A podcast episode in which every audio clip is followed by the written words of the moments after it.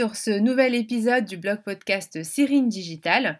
Donc sur Cyrine Digital, nous parlons transformation digitale, stratégie digitale, dont le marketing digital. Et aujourd'hui justement, on va être sur la thématique du marketing digital en parlant de la stratégie à adopter sur Instagram pour avoir plus de 500 followers en moins d'un mois et cela sans rien dépenser. Donc dans l'épisode précédent, nous avons vu euh, la première partie qui est la stratégie gagnante à adopter sur le réseau social en général. Donc comprendre l'algorithme, enfin vraiment c'est axé sur le réseau, euh, comment interagir avec les autres, euh, voilà quelle stratégie il faut avoir sur, sur le réseau de façon générale. Maintenant que tu as un peu appréhendé l'environnement global d'Instagram, que tu as compris euh, comment il fonctionnait, quelles techniques il fallait adopter sur ce réseau, je vais maintenant t'inviter à te concentrer sur ton compte à toi.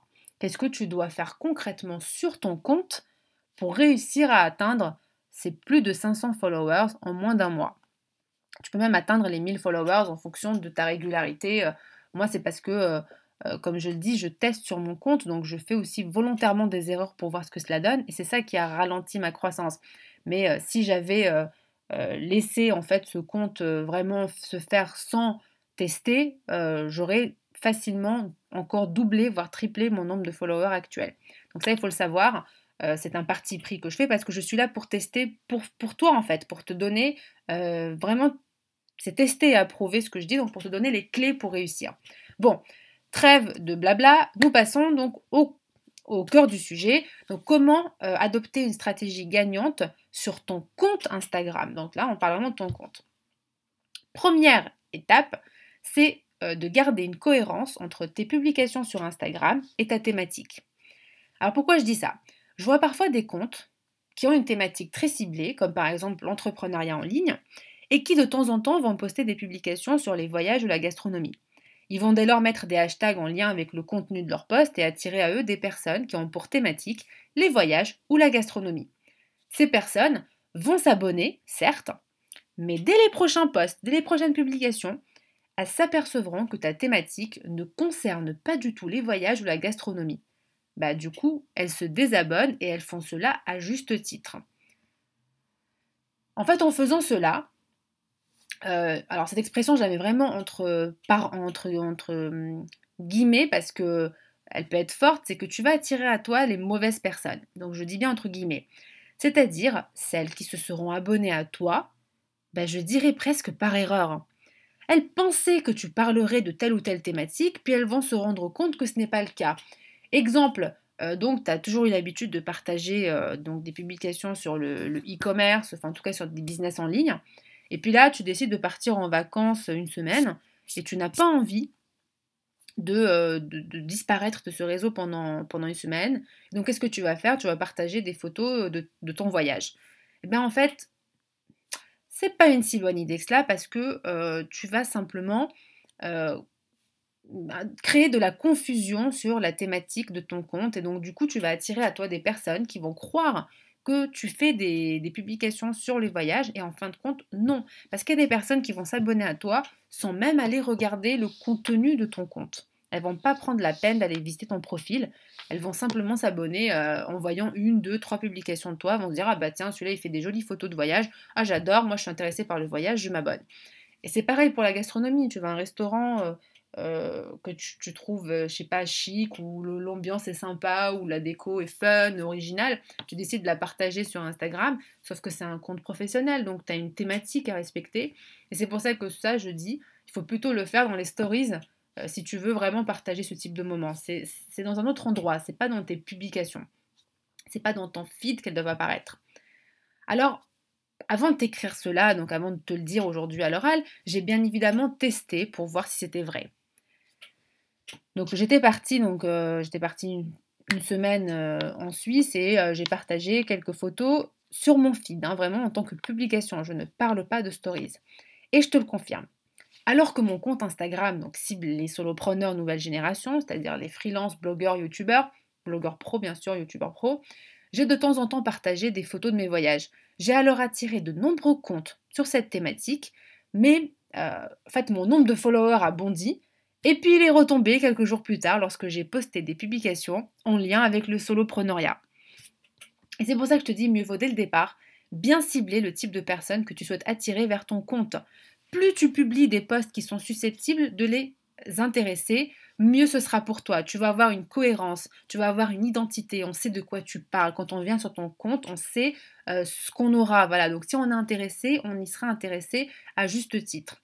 Et donc, en parlant de contenu, je vais donc passer à la deuxième stratégie euh, concernant donc le contenu, c'est d'avoir un contenu bien pensé pour ses publications sur Instagram. Donc dans un, euh, dans un article ou même épisode précédent, je t'ai donné les 5 erreurs à éviter sur Instagram et l'une des erreurs était justement d'avoir un contenu inintéressant. Et c'est vraiment une grosse erreur parce que le contenu, ça fait partie de la stratégie phare d'Instagram, sur Instagram. Donc avoir un contenu bien pensé pour ses posts sur Instagram. À chaque fois que tu décides de publier une photo une vidéo, il est important de l'accompagner d'un descriptif qui apporte une réelle valeur ajoutée à ton audience. Personnellement, j'ai horreur de perdre mon temps sur des publications sans intérêt. Du coup, qu'est-ce que je fais? Je passe mon chemin. Et je pense que la majorité des gens sont comme ça. Et réfléchissent de la même manière pour, si, enfin, j'ai envie de te dire, si c'est pour lire des banalités, ce n'est pas intéressant, on n'a pas que ça à faire non plus. Dès lors, je t'invite à écrire un descriptif riche en contenu, utile pour ta communauté cible. L'idéal serait que tu partages ton expérience personnelle, ton parcours, tes échecs, tes victoires. Par exemple, tu as réussi quelque chose dans ton business, partage-le, crée de l'émotion. Euh, d'ailleurs, pour ça, si tu veux savoir un petit peu comment rédiger quelque chose de captivant, j'ai fait un article sur l'art d'un bon storytelling. Et ça, ça peut te donner des clés vraiment pour, euh, euh, voir comment tu peux susciter de l'émotion. J'ai d'ailleurs fait euh, tout un voyage dans le pays du storytelling sur mon compte, donc Cyrine Digital, sur, mon profil Cyrine Digital sur Instagram. Tu peux déjà aller voir ça si tu veux lire de manière rapide. Et puis si tu souhaites approfondir, tu peux aller euh, lire l'article dans son intégralité. Il est vraiment complet sur ce sujet. Il est très long, mais parce qu'il est complet, il se veut complet avec des exemples détaillés. il est vraiment riche euh, en contenu justement parce que euh, bah, le contenu est roi, donc il faut le savoir. On n'est pas là pour faire perdre du temps aux gens. Alors donc je vais vraiment te dire de rendre tes publications vivantes et de susciter l'intérêt chez tes lecteurs. Je vais te donner, euh, donc sur le sur l'article, j'ai donné un exemple de description que j'ai ajouté à l'une de mes publications.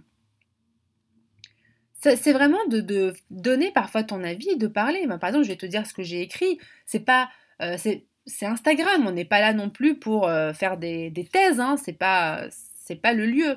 Pour ça, tu as les blogs où tu peux vraiment aller plus loin et approfondir. Instagram, c'est pour partager. Et donc, par exemple, j'avais partagé euh, quelque chose en lien avec l'infobésité. Donc euh, voilà, je peux te dire ce que j'ai écrit, euh, c'est une partie hein, de la description, c'est même pas l'intégralité, c'est une partie. Donc j'avais écrit Avec le numérique, nous avons la chance d'accéder à tout plein d'informations en un clic depuis son canapé. Du coup, se former devient ultra facile. Le seul hic, c'est qu'il y a peut-être trop d'infos, trop de sources différentes, parfois contradictoires. C'est ce qu'on appelle justement la fameuse infobésité.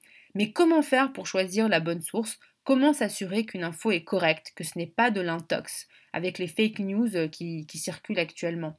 Perso, euh, je croise les sources. Si plusieurs sites ou blogs me donnent plus ou moins la même information, je retrace la source fournie par ces sites et m'assure qu'elle est sérieuse. Dans ce cas, je me dis que l'information a de fortes chances d'être correcte. Voilà. Donc ça, par exemple, c'est un, type d'information, un type de contenu que tu peux partager. Euh, qui est là pour simplement apporter ton expérience personnelle, ton point de vue, et même aussi, comme ici, une bonne pratique à faire. Et il faut les inviter à interagir avec ton contenu. Demande-leur de partager leur opinion, leur propre expérience, leurs suggestions, conseils, leurs outils favoris pour telle ou telle action, etc. Cela permettra de créer une dynamique autour de ton contenu, ce qui ne peut être que positif pour ta visibilité sur Instagram. Eh oui, parce qu'il faut savoir, peut-être que, tu le sais, peut-être que non, mais euh, un commentaire vaut 50 likes pour Instagram.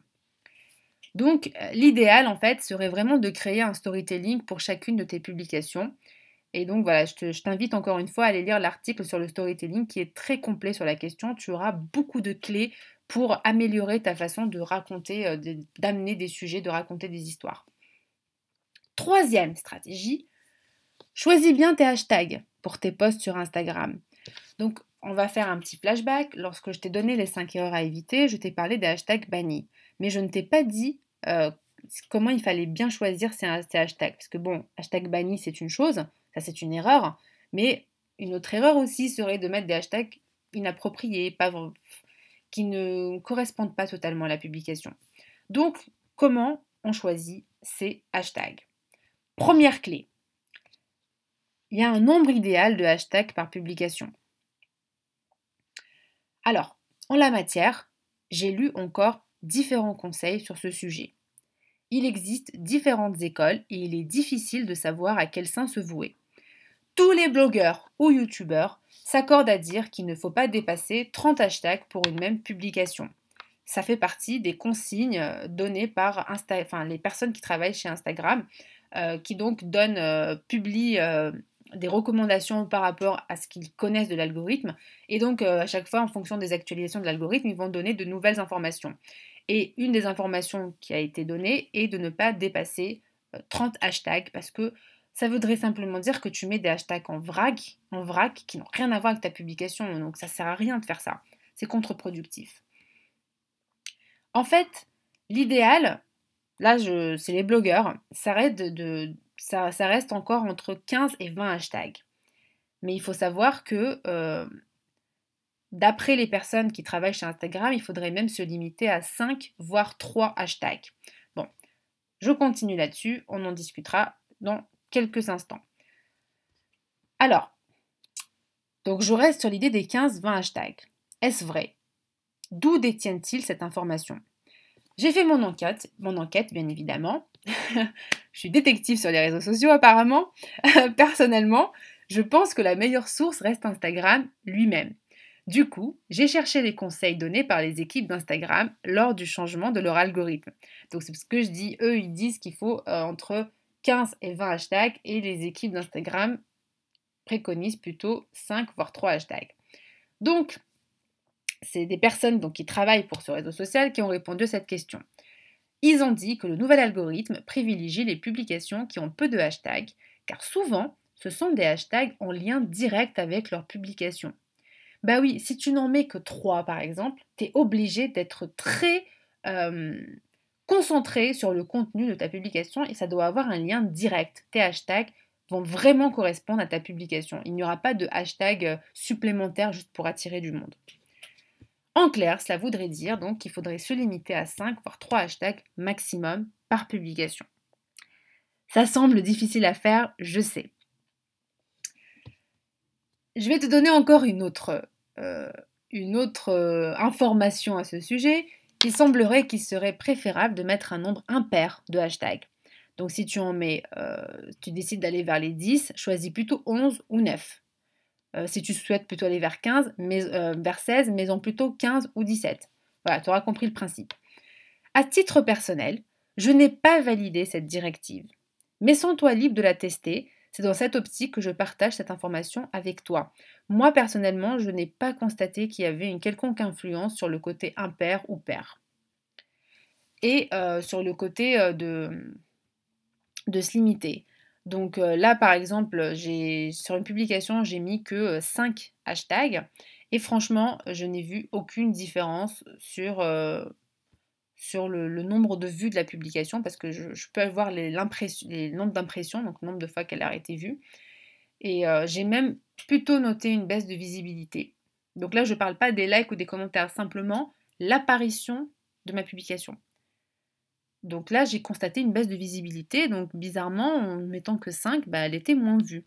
Donc peut-être n'ai-je pas été assez patiente pour observer des résultats sur le long terme. En fait, je ne sais pas.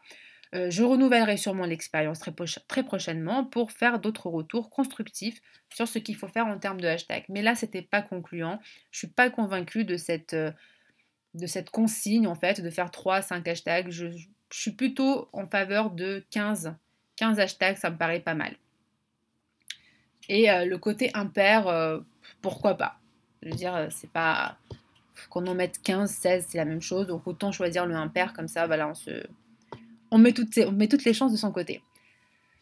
Maintenant que tu sais plus ou moins le nombre de hashtags optimal à mettre par publication, voyons ensemble lesquels il convient de choisir selon leur volume d'utilisation. Donc ça, c'est la deuxième clé. Quel hashtag choisir selon leur volume d'utilisation? Alors, lorsque tu choisis des hashtags pour attirer des personnes susceptibles de s'intéresser au contenu que tu viens de poster, tu as dû constater qu'Instagram t'indique le volume d'utilisation de ces hashtags. La règle est simple. Choisis des hashtags qui ont un volume suffisant pour attirer des visiteurs, mais pas un volume excessif, autrement ta publication se noie dans la masse. L'idéal serait de mettre des hashtags dont le volume est compris entre 100 000 et 500 000. En dessous, peu de personnes risquent de découvrir ta publication. Au-delà, ta publication n'apparaîtra pas assez longtemps sur le fil d'actualité des personnes qui visitent ces hashtags et sera donc vue par peu de personnes également. Ainsi, je te recommande d'éviter les hashtags qui dépassent un volume d'utilisation d'un million. C'est vraiment la limite pour moi. Enfin, au-delà d'un million, euh, vu, euh, enfin, sauf si tu as un compte qui est déjà, euh, voilà, qui est déjà important. Si tu débutes sur Instagram ou que tu as moins de 3000, moins de 10 000 followers, franchement, faire des hashtags avec un volume d'utilisation de plus d'un million, c'est se couper l'herbe sous le pied parce qu'on ne sera pas vu. Voilà, donc pour moi, un million, c'est la limite maximale, vraiment. Troisième clé, quel hashtag choisir pour ton contenu? D'après Instagram, tu dois éviter dans la mesure du possible de toujours faire apparaître les mêmes hashtags sous tes publications. Je te rappelle que l'algorithme privilégie des hashtags ciblés qui, décrivent le mieux possible le contenu de ton post. Dès lors, si tu mets toujours les mêmes hashtags, il va considérer que tes hashtags ne sont pas pertinents et qu'ils peuvent même relever du spam. Et là, bam, l'algorithme met tes publications aux oubliettes. Il convient plutôt de mettre en premier des hashtags qui sont directement liés à ta publication. Puis, tu ajoutes des hashtags génériques qui décrivent plutôt ton activité. Je vais te donner un exemple. Je partage une photo sur Instagram pour annoncer la publication d'un article. Imaginons celui-ci. Donc, comment attirer plus de 500 followers en moins d'un mois sans rien dépenser. Je vais donc commencer par mettre des hashtags qui sont en lien direct avec la thématique de cet article, comme par exemple réseaux sociaux, donc hashtag réseaux sociaux, hashtag article, hashtag Instagram. Ensuite, je vais compléter avec des hashtags qui reflètent mon activité, comme par exemple hashtag solopreneur, hashtag freelance, hashtag blogueur, hashtag entrepreneur, etc. Ensuite, à toi de voir la quantité de hashtags que tu souhaites mettre. Voilà, donc je t'ai donné euh, les deux stratégies, les deux types de stratégies à adopter euh, sur Instagram pour avoir plus de 500 followers. Donc des stratégies qui concernent le réseau social en général. Et ça, c'était la première partie de, cet épisode, hein, de l'épisode concernant les 500 followers. Et euh, dans la deuxième partie, je t'ai parlé plutôt des stratégies à adopter sur ton propre compte. Donc si tu as écouté jusqu'ici, si ça t'a plu, vraiment partage pour que d'autres personnes puissent en profiter et qu'ils puissent avoir toutes les clés pour augmenter leur nombre de followers sur Instagram. Là, je vais t'ajouter un petit bonus euh, que voilà, tu es libre d'écouter ou pas, comme tu le souhaites. Donc, je vais te dire une chose, le petit plus qui fera la différence sur ton compte, en fait, c'est d'avoir une charte graphique clairement identifiable. Donc, une charte graphique, c'est le fait de choisir une palette de couleurs, un style de typographie, un logo, une certaine police. Il faut que cela transparaisse clairement à la vue de, ton compte Instagram, mais qu'on le retrouve sur ton site, ton blog, ta chaîne YouTube. Il faut que ça soit cohérent partout, qu'on t'identifie très aisément. Ta charte graphique, en fait, donc soit tous ces éléments combinés, hein, tout ce que je t'ai cité, hein, la, palette de couleurs, le style, la typographie, le logo, la police, etc.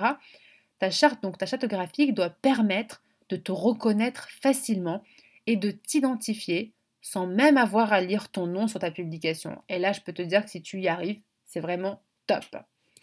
Voilà, donc ça c'est euh, le petit bonus euh, que je traiterai peut-être euh, encore davantage.